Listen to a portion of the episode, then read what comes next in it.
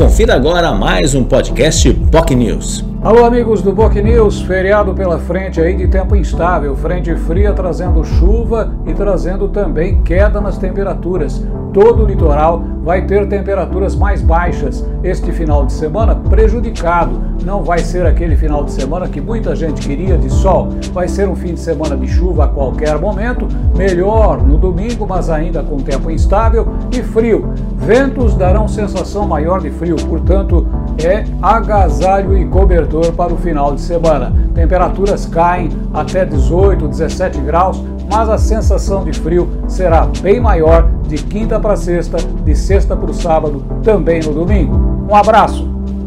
Você ouviu mais um podcast POC News.